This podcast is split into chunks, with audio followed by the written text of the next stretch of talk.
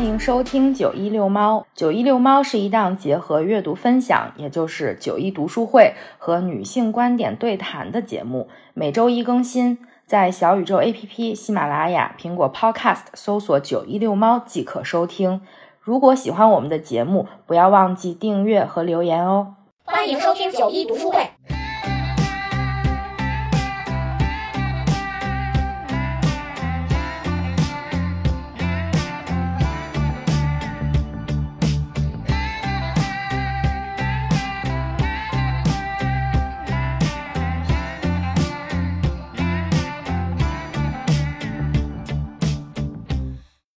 大家好，欢迎回到九一六猫。这一期又是我们的九一读书会，今天是我们的共读会。我们共读的书目是《城南旧事》。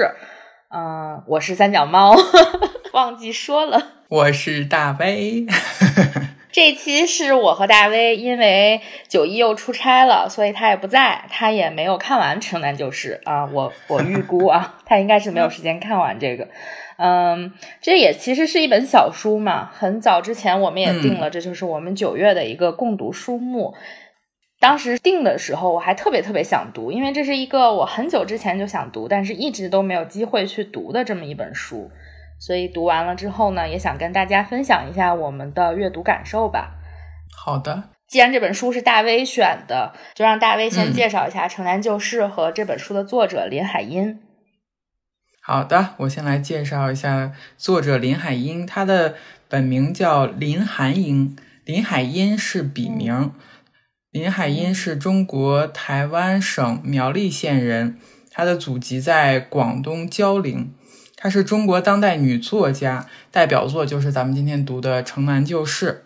她一九一八年出生于日本大阪，五岁的时候随父母从台湾搬到北京，度过了童年和青年。一九四八年，一家人又重新回到了中国台湾省。二零零一年病逝，享年八十三岁。《城南旧事》是林海音的经典自传体小说，主要描写了他从六七岁到十三岁的生活。故事发生在二十世纪二十年代末的北京城南的一个四合院儿或者是胡同里。通过对小姑娘英子幼稚的视角来观察四周形形色色的人和事儿，充满了悲欢离合。书中的人物呢，最后都离英子而去，所以书中有一种淡淡的哀愁和相思。他的笔触特别细腻率真。这本书同时又是北京平民生活和民俗旧貌的一个写真。它被亚洲周刊评选为二十世纪中文小说一百强，多次入选中小学课本和推荐书目，被译成了多国文字，然后还被改编成了电影。嗯九一遛猫第三十七期《扫起落叶好过冬》里面，企鹅君还推荐过这本书。啊对对对，我刚刚忘记说了啊，他当时读了这本书的，应该是这本书的后记吧，就是骆驼队的那个故事，我印象还挺深刻的，怪不得你会去重新听那一期，我在底下评论来着，嗯，我就觉得很奇怪，你为什么要回去听那一期？前情回顾，是我当时为什么选这本书，就是看它评分好高啊，而且它是就是根据算法，根据那个微信读书，根据我其他看过的书给我 推荐的。哦。然后我就看它那个封面，我就觉得特别轻松童趣，我就觉得这个本书嗯。读起来应该挺蛮轻松的，而且评分特别高，评价特别好，我说我一定要读来。而且你和九一在另外一期节目也说过，你们俩都特别想读这本书。我说那好，一拍即合，我们就对我们选它吧。总结世界读书日，我们总结九一读书会曾经推荐的书里面，我们好像说挺想读，因为《城南旧事》是一个像你说的，它是一个小学的那种。就是课外阅读要求你去读的，嗯嗯好像嗯什么新课标还是什么啊，可能是我们后面的，比如九五后、零零后啊，对吧？他们可能当时上学的时候要求要读《城南旧事》，而且我小时候确实也是在那个图书城里面看到这个书皮就很好，就封面做的很很好看嘛，就是有个小朋友啊。但是我当时看到的时候，已经不是说我还是小朋友了，所以就当时就觉得，哎呀，幼幼稚。所以就没读。所以当时我跟九一说的时候，可能就说，哎，大家都是还挺想去读这本书，因为这本书除了说童年的一些故事之外，它还有讲老北京的故事嘛。那个时候的北京已经逐渐的消失在，已经消失在历史的长河里了。这本书里面写了很多的地名，现在已经。不存在了，或者那个胡同它可能已经改名了。它那个胡同虽然还在，比如说，但它已经不叫就是英子的那个那个名字了。我可能最大的兴趣点就是说老北京的那些事儿。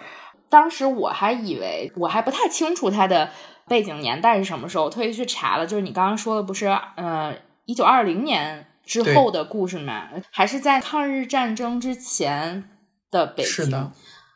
那时候是不是应该叫北平呀？对 对对，嗯，就是不太一样嘛，跟我们现在的不太一样，嗯，还有挺多讲老北京的书的，嗯，之后我们再说一说吧，嗯，既然也介绍了这本书，就是想跟大家先分享一下我们总体的一个阅读感受吧。我先说好吗？因为我刚刚已经提到了，就是他他，我小时候虽然看到这个书，但是一直也没有机会去读。感觉好像是错过了，挺遗憾的。总想 去看，但是又没有机会去看。这一次，我觉得就是大威提出来这个读书会里面要去读这本书的时候，我就想，哎，终于有机会了。但是我读的时候其实没有读进去，它已经不在我的那个怎么说，就是审美范围内了。我没有，我很难被它吸引住。嗯，一个是因为就是它的。他的语言对于我来说，他有一些平，且有一些琐碎，我就很难被他吸引。他这个故事整个也没有特别特别的起伏吧。对于我来说就很家常，所以好像并没有在短时间之内能够抓住我，所以我一直也没有走进这个故事。还有就是我很难跟这个英子这个主人公产生共鸣，一个是肯定是年龄上的问题，就是他还是个小朋友，但是他的那个视角对于我来说好像已经，嗯，我已经长大了，有点远了，我已经。对，有点有有一点远，还有他那个年代呢，我也觉得，嗯，跟我确实也很遥远，所以我也没有办法有特别特别强烈的共鸣吧。整体阅读下来，我觉得很难受，不是说他写的 让令 我是。特别想读下去，但是迟迟的读不下去，这个就是很拧巴，你知道吗？就那个感觉，这个阅读体验非常的拧巴，就让我想起了之前我们共读的一本书，就是牛天赐，也是，也是我推荐的。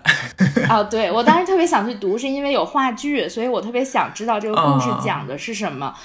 但那个故事跟这个一样，他俩的风格很像，他俩的故事背景什么的都非常像，就是我也进不去。觉得那个更琐碎，那个更长，然后对那个更长 更琐碎，嗯，但是他们两个真的，你看一个老舍，一个李海音，写的基本都是北京的这些事儿，你就觉得哎呀，嗯，这两个，但是我知道你的点长在这里。可能是你喜欢那个类型，你之前还不是喜欢是一个什么叫什么上树什么黑猫什么？啊？对对对，那个是呃叶广芩写的一套，也是儿童视角写的，花猫二丫上树了。但是那个也是写的老北京的事儿，儿童视角。我就知道，你知道为什么微信读书会抓取你这个，因为你读的很多都是这个系列的。所以，其实对我来说，就是我我这一次最大的感受就是说，你过了读这个书的机会，再想弥补之前没读的那个遗憾，你再拿起来，也许你更遗憾，就是你还不如让他 干脆就别读。你知道，我之前我清楚的记得，大一下半学期应该是我买了那个《狼图腾》。当时我看了得有二十多页，二三十页，我觉得哎呀，这个故事真好玩。但是可能当时放假了还是怎么着，我就把那个书搁下了，到现在没拿起来。到现在我也没看过《狼图腾》。我当时真的看了开头的时候，觉得那个故事很精彩。但是我就觉得，哎呀，现在我再拿起来《狼图腾》，可能也不是当年看的那个感受了，是吧？刚当年那本书非常火，是，所以就，哎，过去就过去了，别弥补什么遗憾。遗憾也是一种美，让它美在那儿。就是《城南旧事》整体来说没有长在我的审美上，你什么感受呢？我想说这本书，我刚开始看的时候，我完全没觉得他是台湾作家，直到他这本书后面附送了两三个故事，后面一读，哇，特别台湾。但这个我开始读的感觉就是一个迷迷糊糊的北京小姑娘。我跟你的感受恰恰有点相反，就是我觉得他就是 不是有点像，完全相反，完全相反。对我，我觉得我童年的那个感受，不知道为什么就还深深的长在那儿，我可能。一直还还没从里面走出来，他给我的感觉，一方面有一些故事跟我小的时候生活就很类似，虽然相差八十多年，但是好像似乎还挺像。还有就是，虽然他童年那有种迷迷糊糊又善良又单纯，但是他还透着很多通透的感觉，就是他很透彻。它里面有三个故事，他其实都是特别关键的人物，就他嗯。就是让一对失散的母女找到了彼此，然后又有小偷又因为他被抓起来了，他还给蓝姨娘和那个叔叔就是牵线搭桥介绍对象都成功了，我觉得他好厉害。可能我就是嗯一直没有长大吧。那也挺好的，我觉得不长大也挺好的。其实你刚刚说的是秀珍和妞儿的那个妞儿的故事，嗯，是我觉得这本书最。出彩的地方，因为它的故事性很强，就是一个被人嫌弃的一个疯女人，天天在找自己的孩子，而且当时她写呃秀珍和这个妞儿都长了泪窝，我当时就觉得你知道吗？也许他俩有啥联系？因为为什么两个人都要写这个呢？其实就是秀珍的孩子非婚生，在那个年代不被接受的，她跟一个学生。谈恋爱，然后怀孕了，但是那个学生走了嘛，秀珍就自己把这个孩子生下来之后，她的父母就把这个孩子给扔了，扔了，秀珍就每天都在想她的这个小柜子，她管她这个孩子叫小柜子，她的女儿什么时候能回来呢？她就天天在那找，就有一点疯癫了，有点痴狂了，就陷入了一个精神崩溃的一个状态吧。其实这个小女孩呢，就是被离他们家不远的一处人家养了。养了之后，就是让她唱戏还是什么，就挨打。对，唱戏。嗯，他也知道他的父母不是他的亲生父母。结果这个妞儿就结识了英子之后，他们就成为了朋友。英子又不嫌弃那个秀珍是疯癫的那个状态，就经常去找秀珍玩儿。他就觉得，哎，对，把这两个故事联系上，他就觉得这个小柜子找着了，因为小柜子的脖子后面有个胎记嘛。这个秀珍一开始刚认识英子的时候，先扒着她的脖子看一看，哦，不是我的孩子。后来秀珍告诉了英子的这个故事，然后英子发现，哎，这个妞儿就是她的女儿，就帮她找到了。但是他们还是有一个很悲惨的结局，就是他俩相认了之后，秀珍就带着小桂子去找他的父亲，结果就赶火车的时候就被火车给撞死了，两个人。嗯，其实我还百度了一下，就看他俩是什么情况，是真的就是意外事故还是卧轨？他俩的结局其实是从一个第三者的口吻中叙述这个故事，就是告诉英子的嘛。因为英子那个时候发烧了，就一直昏迷了好多天，然后是从宋妈那里知道，就是秀珍和妞的结局竟然是被火车给撞死了。所以，我是不是想，哎，她终于找到自己女儿之后，她也知道她男人彻底离她而去了，万念俱灰，带着女儿干脆就死了算了。我的感觉是，因为他的确其实是精神已经不正常了，就是他被他的嗯老公抛弃了，然后孩子也偷偷的被家人送走了，还不是老公呢。他的确是精神崩溃，所以我觉得他的确是神志不太正常。然后他跟小柜子，就是妞儿跟他说啊，今天我们赶几点几点一班火车。我觉得那肯定是他臆想出来的。所以那个火车究竟停在哪儿，然后几点，他完全不知道，他就带他乱走。我觉得很有可能就被撞死了。对，而且一个下雨的夜晚，黑漆麻黑的。但是我觉得这样的结局其实蛮好，虽然很悲剧，因为那个小柜子被捡了之后。被人虐待什么的，所以他们最终找到彼此。其实他们这一生，我觉得是一个唉，又凄凉又还算圆满的结局。那我们现在也分享一下自己印象深刻的片段吧。其实对于我来说，我印象深刻的就是这个秀珍和小桂子的故事，所以这一轮我决定我不分享片段了。刚刚跟大家讲了一遍这个故事，这个是我觉得这本书最戏剧化和最有故事性的呃一章，它是书的第一章，应该是叫惠安馆，是吧？嗯嗯，惠安馆之后的故事我都对都我都没有。被吸引进去，所以读完了之后也印象确实不是很深刻。那你来分享两个片段吧。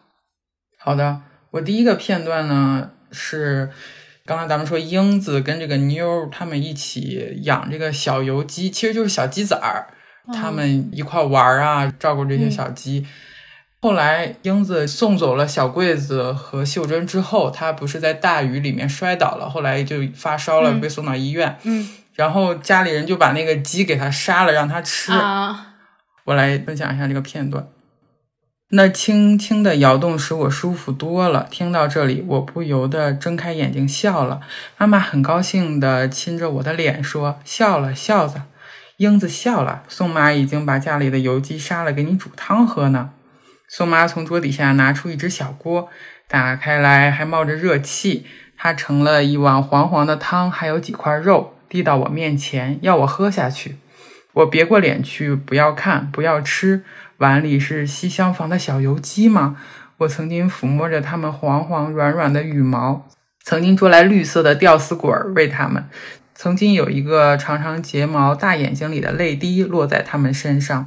我不说什么，把头钻进妈妈的怀里。妈妈说：“她不想吃，再说吧。”刚醒过来，还是没有胃口。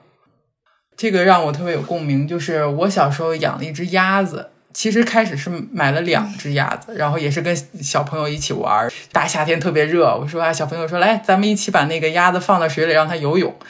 它的确是鸭子，它也应该会游泳，但是特别热的天把它放到水里，它感觉就生病了，就其中有一只就死掉了，然后另外一只就一直养大，吃着我们家剩饭长大，长大成了一只特别漂亮的绿头的鸭子。但绿头的鸭子其实它就是公鸭子。你能把鸭子喂到这么大？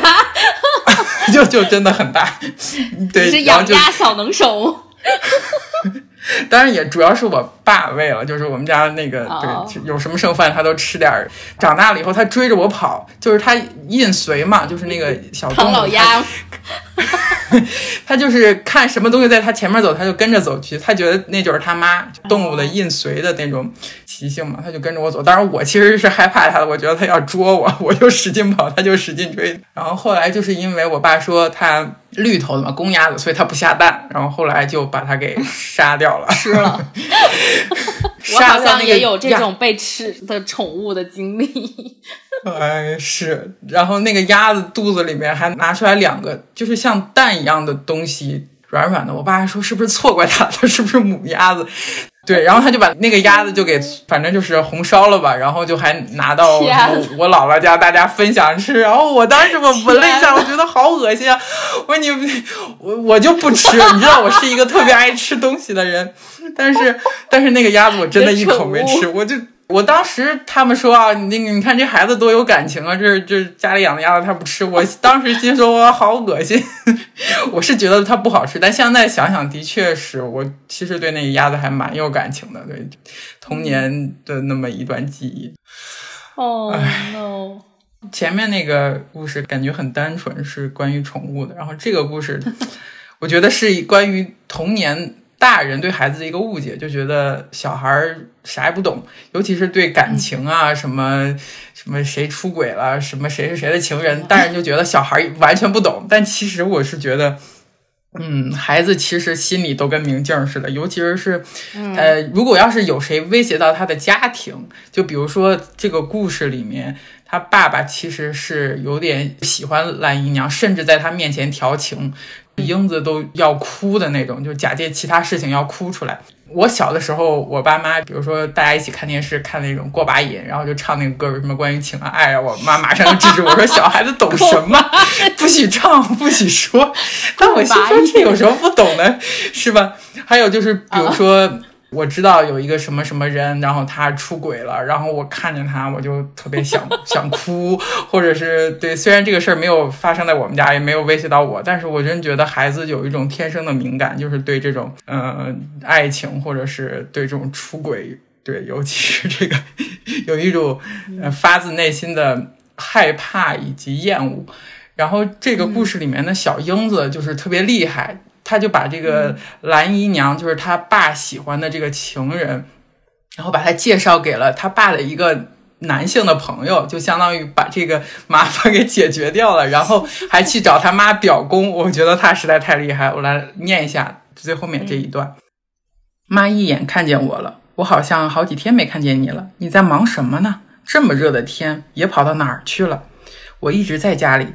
您不信问蓝姨娘好了。昨天呢？昨天我也学会了鬼鬼祟祟挤到妈窗前，小声说：“蓝姨娘没告诉您吗？我们到三贝子花园去了。妈，售票的大高个儿好像更高了。我们三个人还跟他合照了一张相呢。我知道那个人这儿，三个人，还有一个人是谁？您猜？左不是你爸爸？您猜错了。看妈的一副苦相。”我想笑，我不慌不忙地学着蓝姨娘，用手掌从脸上向下一抹，然后用手指弯成两个圈儿往眼上一比。我说：“no，就是这个人呀。”妈皱起眉头再猜，这是谁？难道难道是是德仙叔？我得意地摇晃着身体，并且拍拍我的新妹妹的小背包。真的，妈的苦相没了，又换了一副吉相，到底是怎么回事？你说，你从头说。我从四眼狗讲到哈哈镜，妈出神的听我说着，她怀中的瘦鸡妹妹早就睡着了，她还在摇着，都是你一个人捣的鬼。妈好像责备我，可是她笑得那么好看。妈，我有好大的委屈，您那天还要叫我爸揍我呢。对了，这些事儿你爸知道不？要告诉他吗？这样也好。妈没理我，她低头呆想什么。微笑着自言自语地说，然后她又好像想起了什么，抬起头来对我说：“你那天说要买什么来着？一双滚铁环，一双皮鞋。现在我还要加上订一整年的儿童世界。”我毫不迟疑地说。我觉得他实在是太厉害了。我小时候可能会有这些想法，对，就是就是看到有人家里有什么情人什么的，然后我就呆呆的看着原配目送着那个她老公出门，这些事儿，对我真的看的很仔细，看的那些观察那些表情。很多年以后，我给我爸妈讲这些事情，我爸妈都表示很惊讶，但是我当时就心说，哼，这些事儿我那时候都懂。他妈本来是教训他们，但是听说他说这个故事以后，就一改往日，就是要啥给啥。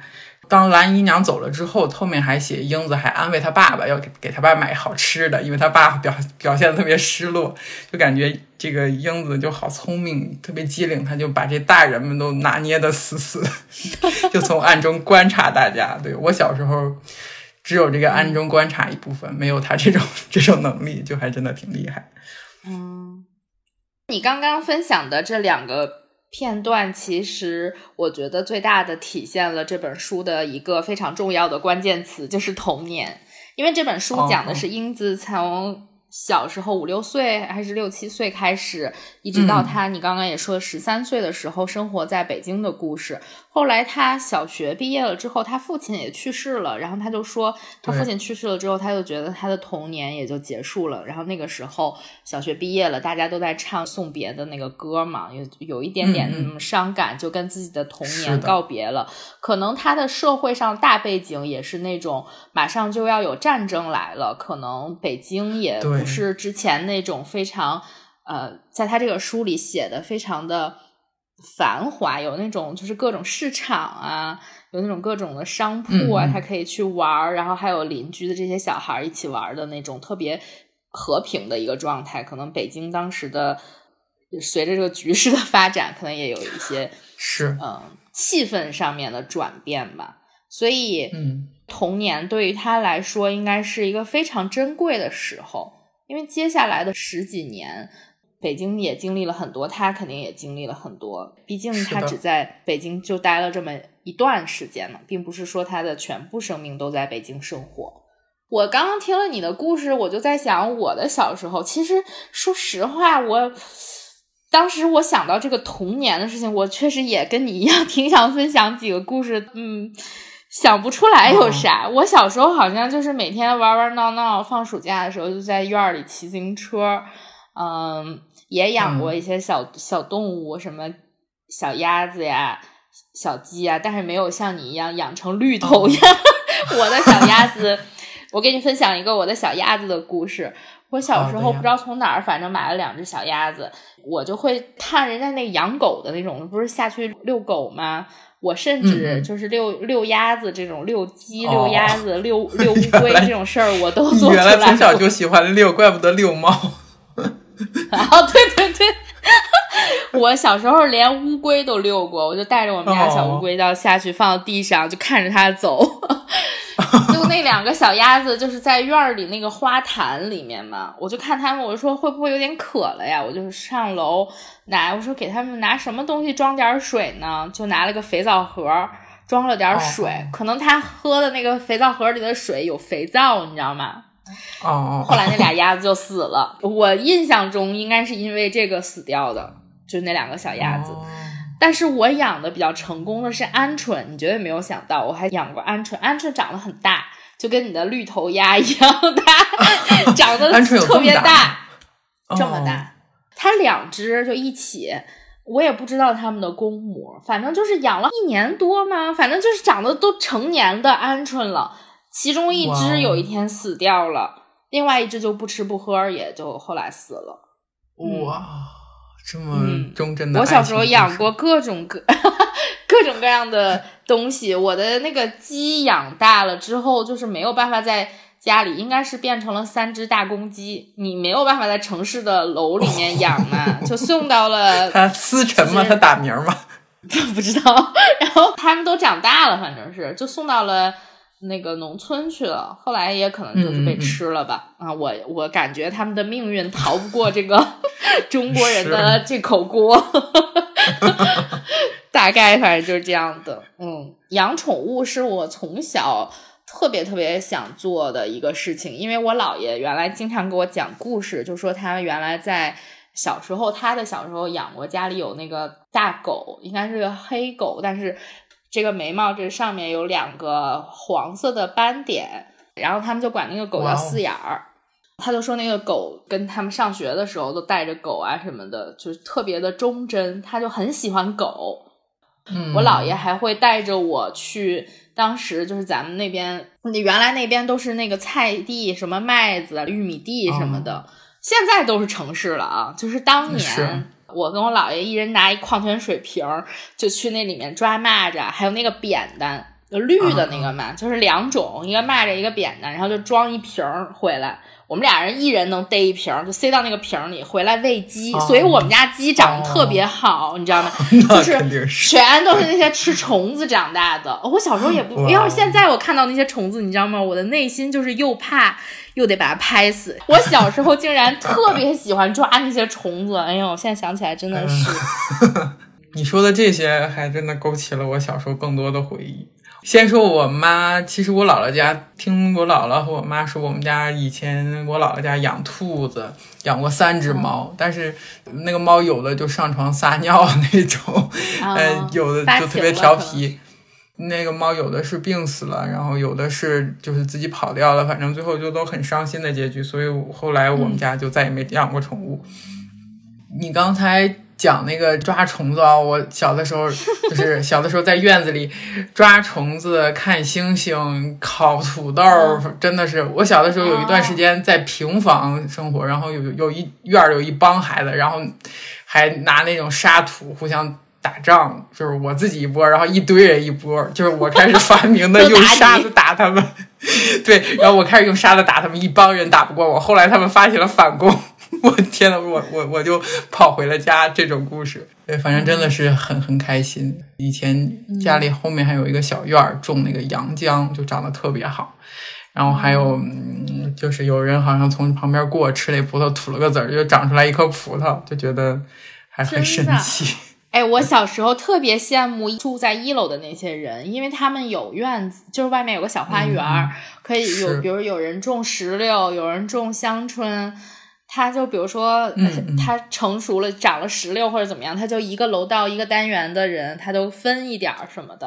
哦，哎，我特别羡慕他们有院子。然后我小时候就骑着那个自行车，就在那个所有那种小花园之间穿梭，就去看人家的那个树上长了啥，就期盼那个姥姥能送给我们家一个 石榴啊什么的，就觉得特别，又不敢摘人家的东西嘛，但是就总去看，嗯。你这么说，我想起了我小时候也是骑自行车，然后那时候还有几栋楼之间都可以随便走，还有的地方嗯比较荒凉。对，那时候感觉跟历险一样，就是你绕过一个楼是一个样，绕过两个楼，绕过三个楼。对，你知道我有的时候做梦的时候，经常会梦到我最小的时候住的那个家属院儿。你现在再去看那个院子非常小，它只有四栋楼，还都是那种很矮，就可能只有五层或者是六层的那种楼。它每个距离之间也没有很大，外面有放车子的那一溜小平房嘛，就也很小很小。但是我小时候觉得那个巨大，就是你骑车在里面穿梭，你就觉得这是特别特别大的一个地方。但是你等你长大的时候回去看，就觉得好小啊，这个地方。我还回去过一次我的小学，原来记得我的小学特别特别的大，那个操场简直超级大无比。现在回去一看，好小，就是非常小。只有在小时候，就是你你这个人还很小的时候，你会觉得周围的东西都非常大。但是等你长大了之后，再看那些老地方，就觉得啊，怎么跟我小时候记忆的那个比例好像不太一样了呢？就还挺神奇的，你从一个小人变成了一个巨人。嗯，哎，我在这里有一个问题，就是你会怀念你的童年吗？嗯，你会想要回到童年吗？我觉得这个问题好像很多人都问过。你会想回吗？嗯我觉得童年就是特别自在的那种心境，我想回去。我现在如果想，嗯如果能拥有那时候的无忧无虑，就是不会有那么多紧张担忧，我觉得这个特别好。嗯那些的快乐，我觉得都是因为那个心菜造成的。嗯，你觉得呢？你想回去吗？我不想，因为我觉得成年人的自由更多。嗯小时候你会觉得那种无忧无虑什么的，因为你是非常局限的嘛，你的世界很小，你只能知道这一点点小天地。你在这里面确实是自由的，但是你没有选择的权利。经常在家里，就是大人会跟你说：“哎，我做这些事情都是为了你好呀，为你做决 定，对吧？选选择你想去的，比如兴趣班儿、课外班儿，那也不是有一些，也不是说。”我不是说我啊，我都是我们我妈我爸遵从我的决定，我要去学啥就学啥，我不学肯定也没有人逼我。那、我就说，generally 很多人可能他比如说他课外想去干什么，但他没有学。比如说有人想学艺术，然后大家就觉得哎，学艺术干什么没用啊。有人想当演员，说你这块你是当演员的料吗？可能啊，会有这种家庭，对吧？你并没有说完全的自由，但是等你作为一个成年人来说，我觉得你的自由会相对来说，我觉得是大很多的，因为你在你这个首先经济独立的时候，就没有人能阻挡你做大部分的决定。我是这样觉得的，所以我现在我觉得好像还挺享受当一个成年人的，并不想说我回到。小时候，因为回到小时候，你还要上学，多累呀、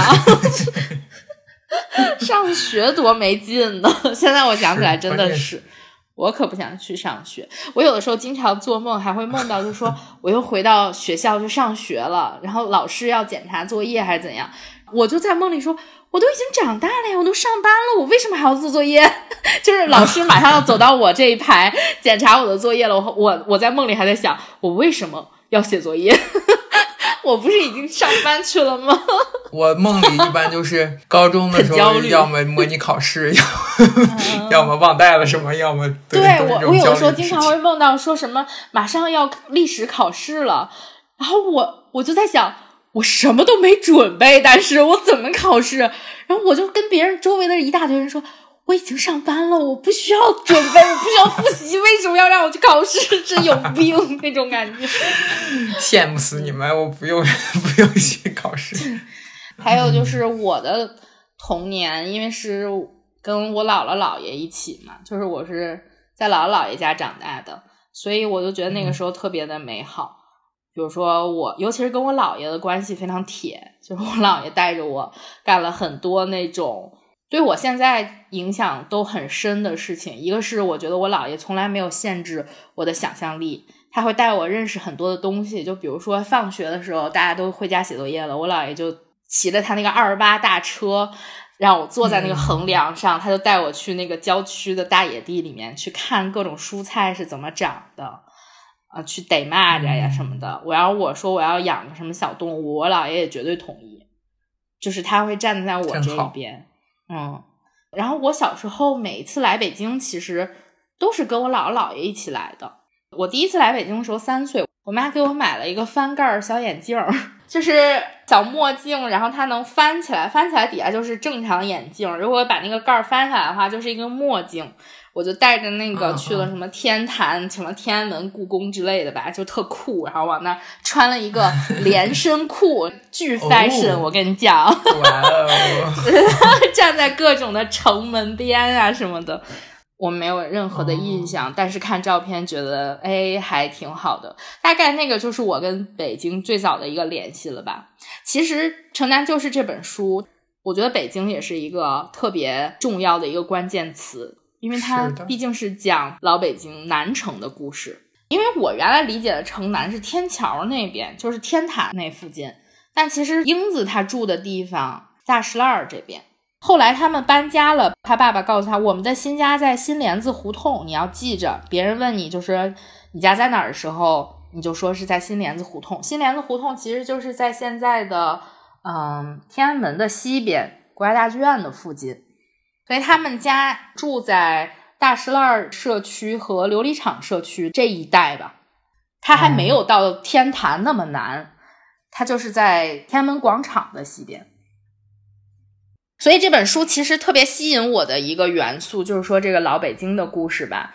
书里面提到了很多他当时的北京胡同的名字呀，他们住的家里在哪里啊，以及一些老地名，很多。这些胡同以及他去过的地方，他住过的地方都已经消失了。但是我还是在网上找了找具体这个书里面可能会涉及的一些地方，所以我今天 下午就在北京南城逛了这么一下。我其实还是第一次在这种特别居民区的胡同里面逛。最早其实来北京胡同看胡同的时候，应该是。我上大学的时候来北京，那个时候，比如说南锣鼓巷、锣鼓巷那个附近，嗯，很出名嘛，因为它有很多的餐饮呀、小店呀，很商业化。我可能最早来北京的时候看到的胡同都相对来说比较商业化，但是今天我去的这附近就是完全是生活区，它没有说创造出来一个啊锣鼓巷这种地方。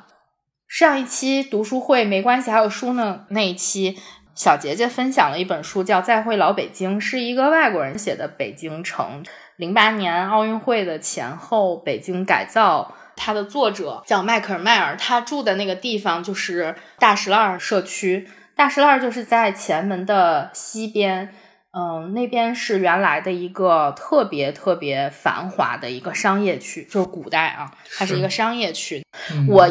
依然记得零八年前门大街那个商业街修好的时候，就奥运会的时候，我来北京，嗯，去前门大街。那个时候前门大街刚刚修好，啊，有那个当当车，有各种是的 复古的那些建筑，但是其实都是最近这几年才修的，就是奥运会之前才修好的。它是重现了一个当年前门商业的那么一个气氛吧，它有很多的老字号。但今天我走的这个路线，我想跟大家说一下，如果你对《城南旧事》这本书非常感兴趣的话，其实可以跟着我这个路线走一走。我是在网上查了很多的资料，穿起来了一个路线，它很适合骑行，但是因为它经过了很多居民区，所以还是不要去打扰人家。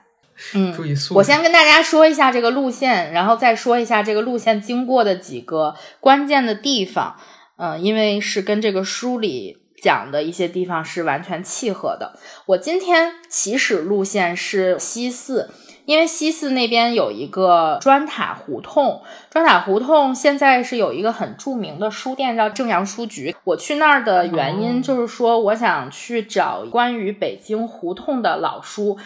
他现在嗯、呃主要经营的就是跟北京有关系的书，而且有很多的二手旧书。比如说，它有关于北京的饮食的一些书，呃，有关于北京话的一些书，还有就是北京的城市规划呀，与北京相关的文学呀，啊、北京的胡同啊，以及北京的历史啊、人文风情啊，各种各样的书吧，但它都非常老。我今天买了两本给你看一眼，一本是北京的胡同。嗯，这本书是因为我在网上查，就是关于胡同的书的时候，网上说的这么一本书吧，但是它现在它也有新的版本，但是它的最新版都已经没有再再版了，所以我买的这个是九二年的一版一次，它里面就讲了一些北京胡同的形成的故事。以及北京各种胡同的，比如说它的名字是怎么命名的，胡同的发展，它很薄的这么一本小书，好有是一个。是一个老书，对。还你刚才翻这本书的时候，我都仿佛闻到了它的墨香味儿。它这个纸很薄的，它是那种透透过来，就是我们小时候看着，比如我姥爷那些书，它印的也不是很清楚，但是很有年代感的一本书吧。对，还有一本叫《胡同春秋》，它是文史资料委员会编的。我觉得有一点点像文献，但它里面就收的很多很多，每一个胡同的故事它都会讲。然后现在这个胡同里面有什么著名的故居啊，或者是有一些什么之前的一些场所啊，它都会说。主要是因为《城南旧事》这本书勾起了我对胡同的这么一个兴趣，所以如果大家嗯也想去找一些跟北京相关的旧书、老书、藏书的话，可以去正阳书局看一下。我还挺喜欢这个书店的，它是在砖塔胡同的头起，有这么一个小院子。为什么这个胡同叫砖塔胡同呢？是因为这个院子里面嗯有一个万松老人塔。所以你看到这个塔走哦进去就是那个书店，它有一个很小的院落，而且这个书店它还养猫。原来的那只猫，我今天听这个老板说，猫都跑了，现在的那个猫是他的儿子，也是一代一代哦在这种胡同里面的代代繁衍的这种猫吧。对，嗯嗯，这是一个有北京气息的这么一个书店吧。这是我今天路线的起始点。之前也经常在西四这边逛，西四这边就还挺老北京的。但是接下来我就骑了一辆单车，就一直往前走，经过了我在北京特别特别害怕的一个地方。哦，你猜是哪里？哪里呢？就是西是单。啊，哦，好吧，我以为会是一种特别嗯充满古旧气息、里面闹鬼的那种。但啊，那不会，那我不会害怕那种地方，我对那种地方只会充满好奇。嗯，这是北京我不是很喜欢的地方之一吧，就是西单。之二就是青年路，这两个地方有一个共同点，就是他们都有大悦城。我不喜欢这里，就是因为这里人太多了，我去那个商场会有强烈的不适感。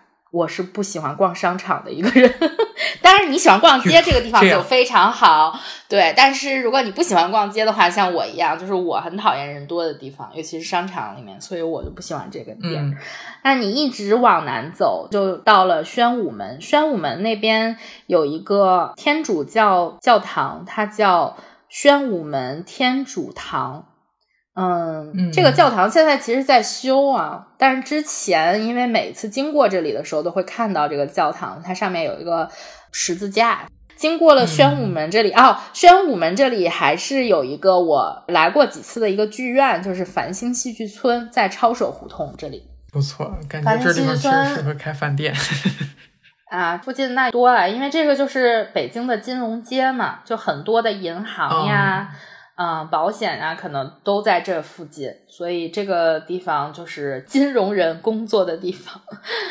我从西四骑过来，这一路上我还注意了一下周围的胡同的名字，嗯，嗯比如说有嗯皮裤胡同，呃，皮裤的裤是那个库房的库啊，不是裤子的裤。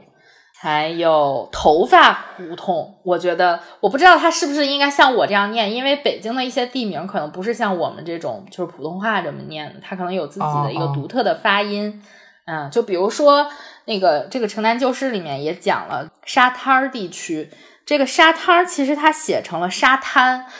如果你是完全不了解的人，你你就觉得，哎，北京怎么还有沙滩呢？它哪来的沙滩？而且沙滩这个地方就是在景山公园的东边，你就觉得，哎，景山公园旁边竟然还有个沙滩，但其实它念成沙滩儿。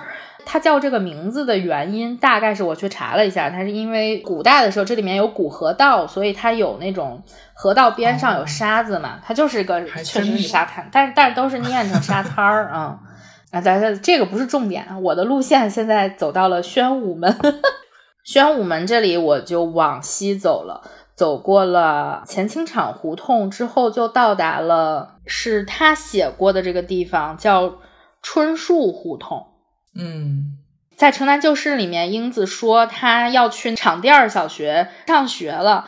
秀珍跟她讲说，小桂子也要去，也要考场店小学。他又告诉我，从场店小学回家，顺着琉璃厂直到广西门，一拐进春树胡同就到家了。春树胡同就是在琉璃厂的头起吧？因为我今天也路过了这个社区，它现在叫春树园奥运社区。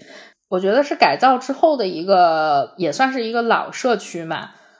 过了马路之后，你就到了琉璃厂这附近。琉璃厂西街，你知道吗？琉璃厂是有很多字画，就是很多。你带我去过，嗯，哦，我带你去过是吗？哦，对，咱们在那个杨梅竹斜街那边吃饭来着。嗯，对对对，对对对。我今天啊，在宣武门那边过马路，前面有一个老外，一大爷，他也骑了个单车。我就看他拐进了琉璃厂，琉璃厂是那很多老外喜欢去买字画的一个地方，可能比如说回国呀，愿意带一些礼物，特别有中国特色的给家人。那边比如说有一些装好的画儿啊，装饰画，还有一些扇子、扇面儿，嗯，他们喜欢在那里面买。我来琉璃厂的目的地其实是晋江会馆，晋江会馆在南柳巷。我看你发的这个照片，南柳巷四十号。对，南柳巷四十号。我跟你说，你在胡同里面经常会，你冲着一个地儿走，你很有可能走过了，你都没发现 你已经到了。它特别特别特别的小。小到你完全忽视了它的存在，我就一直往前走，就怎么也找不着。但是在这个南柳巷的头起，它有一个对这个胡同的一个介绍，然后就说：南柳巷北起琉璃厂，西街，南至前孙公园胡同。明代南北柳巷统称为柳巷，清时称南柳巷石门房。此处清代有永兴庵。尤其值得一提的是，这里是北平各种报纸、新闻报纸发行处。该巷内有晋江会馆，建于清代，为福建晋江会馆旧址。《城南旧事》作者，现代著名女作家林海音曾居住于此。我在大众点评上看四十号前面还有个牌子介绍，但是现在已经没有了，所以我骑过去我都没有发现。前面有个巨大的垃圾桶。我今天路过的时候，正好有一个大妈在那儿收垃圾，我也不好意思拍照。那个胡同简直窄到离谱，你知道吗？一个垃圾车和我，我都怕垃圾扔到我身上，所以我赶紧就走了。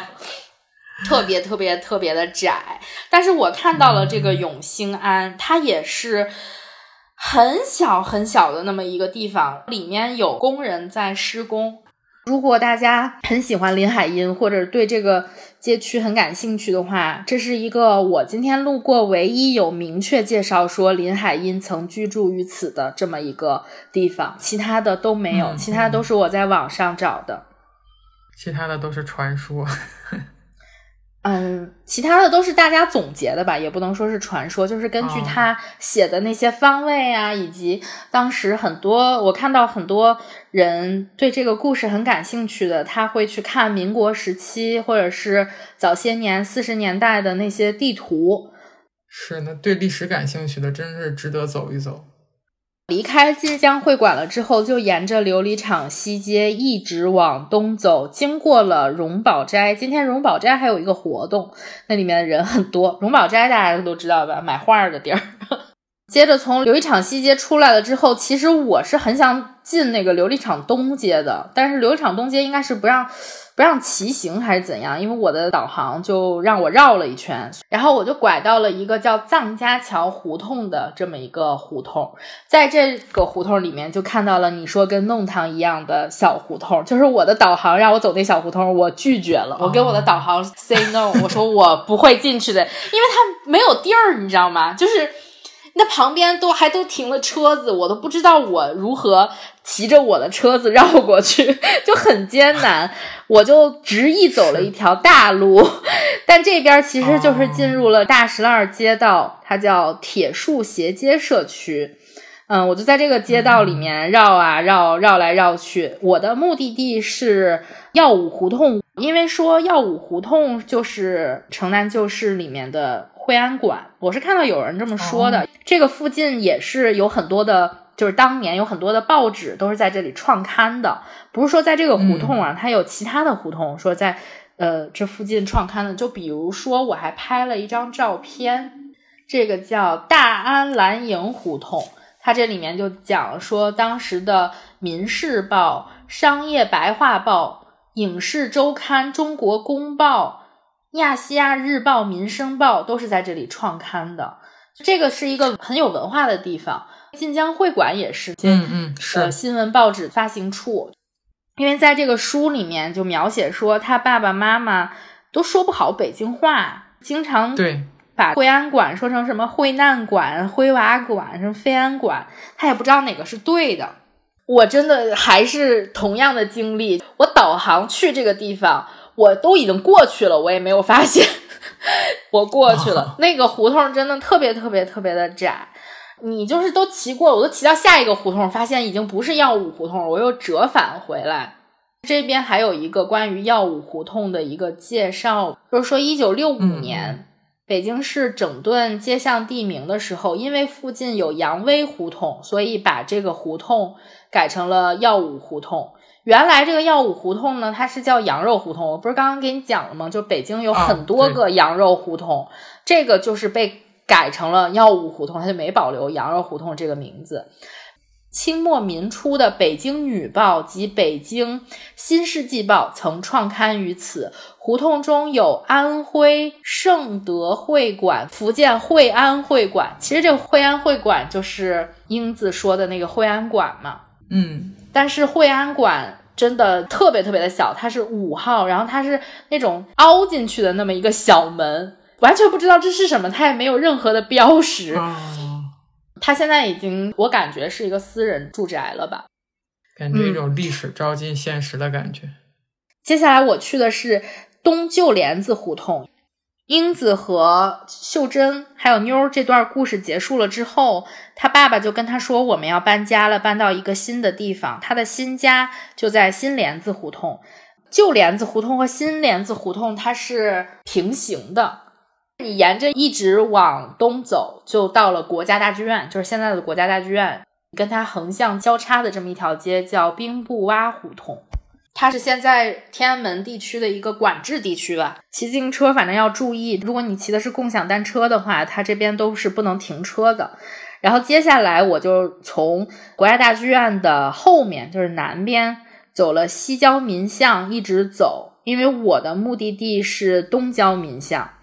你骑行嘛，你你不能穿越天安门广场，对不对？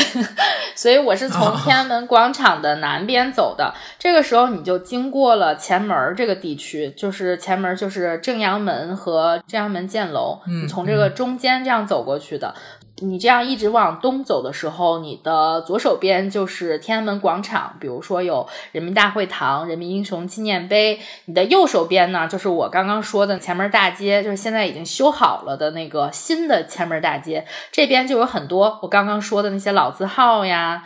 当时你是不是在北京的时候，就是你来北京时候住在这里来着？对，我就住在这老字号周围的胡同里，感觉很独特。对，这边有一些烤鸭店，但是我不是很推荐大家来吃这家全聚德，就是比较游客。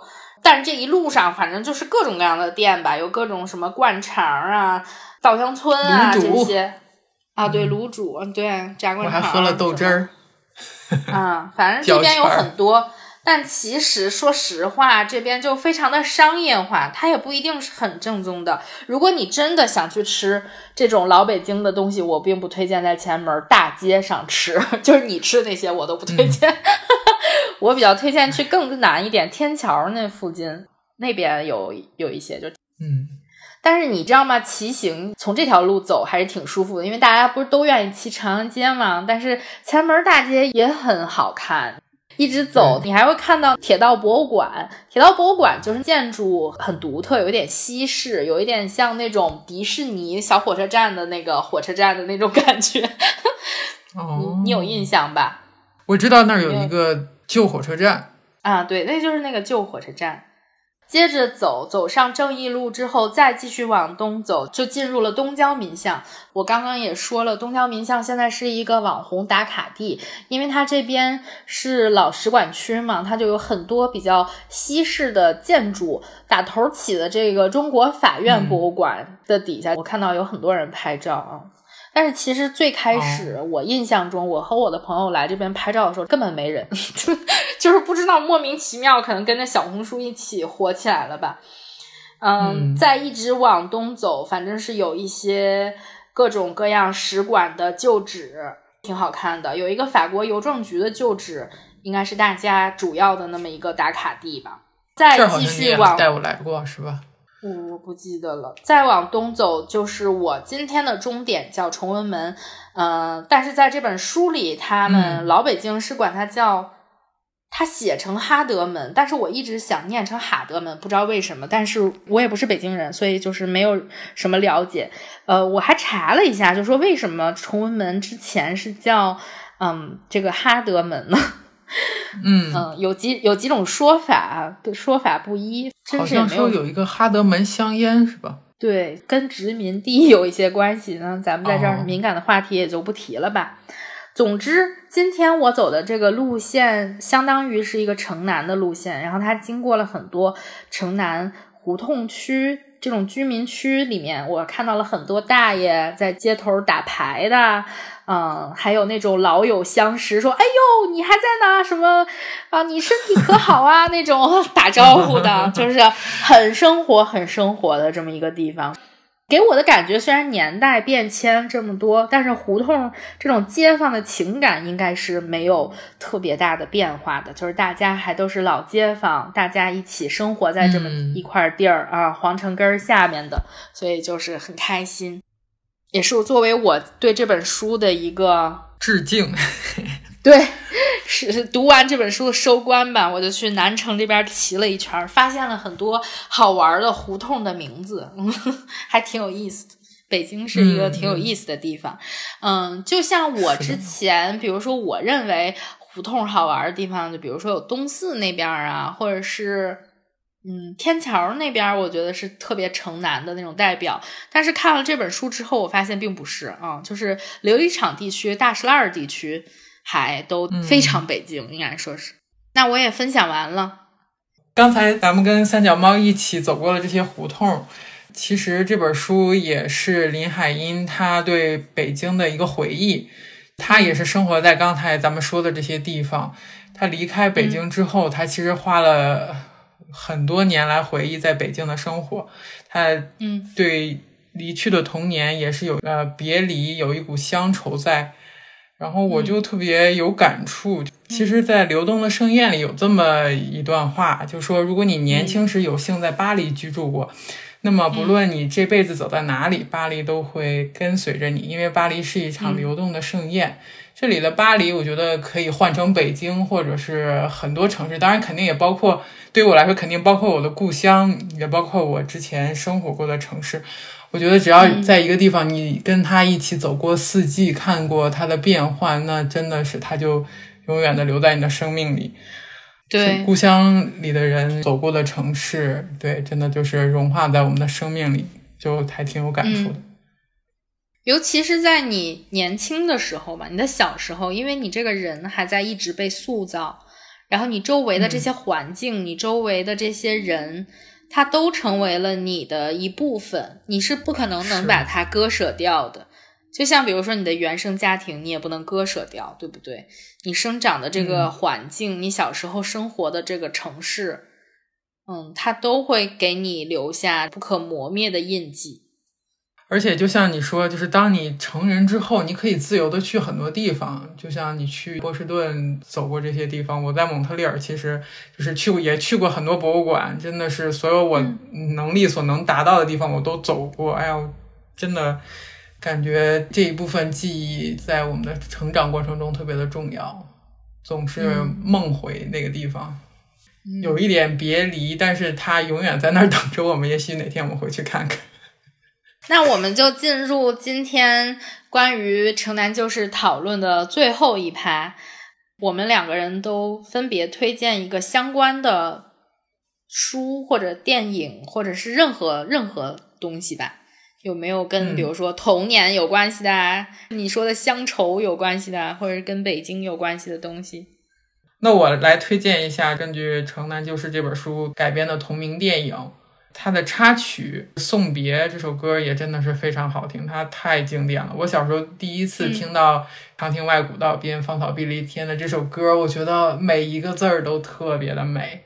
当然有一个冷知识，我是刚才才知道，我们知道它的词是李叔同写的，但是它的歌曲其实是一首英文歌，就是梦见家和母亲，然后李叔同填词。也是一个天作之合，特别的完美。每当这首歌响起，又特别感慨，又泛起乡愁和思念。对他这个词写的特别的好，全是意象的堆叠，给人感觉哇，真的好美，又同时能表现出那种感情，就挺推荐这个电影。有机会大家可以看一下。那你呢？那我就顺着推荐一个上次小杰杰朗读的那本书嘛，《再会老北京》。基于我对这本书比较浅显的理解，他讲了一些北京奥运会前后对这个城市的改造，以及比如说有一些地方它已经消失在这个城市之间了。再回老北京的作者，他生活在大石栏社区，就是我今天去骑行的那个地方，可能会看到一个不太一样，就是跟林海音笔下肯定不太一样的，稍微离我们年代上近一些的北京。我还想再推荐一个，不知道为什么今天我去骑行的时候，脑子里总在想炸灌肠。呃，我吃过比较好的炸灌肠，在天桥那边叫郭记炸灌肠，大家可以去尝尝。好的，好的。通过聊这一期，我对北京胡同有了更深的一个兴趣吧。上周我骑行的时候。从雍和宫一直往南走，这条街就是东四这边，你会看到很多很多有意思的商店、有意思的街区。我走的这条街就是东四南大街，也是在最近的时候有一个改造工作，它就是说把嗯京城的古都风貌和现代更加融合了吧，给我的感觉是。而且这个街上就开了很多有意思的商店，比如说有一个稻香村零号店，它是在它。呃，老字号的这么一个原址上面开张的，然后我路过了几个店，就特别有意思。它上面还有旧的店名牌匾是吗？对，我路过了一个宝岛眼镜，但是它上面的那个匾是东四南杂粮店，它就被保存了下来，我就觉得特别有意思，它就好像有这种前世今生的那种感觉。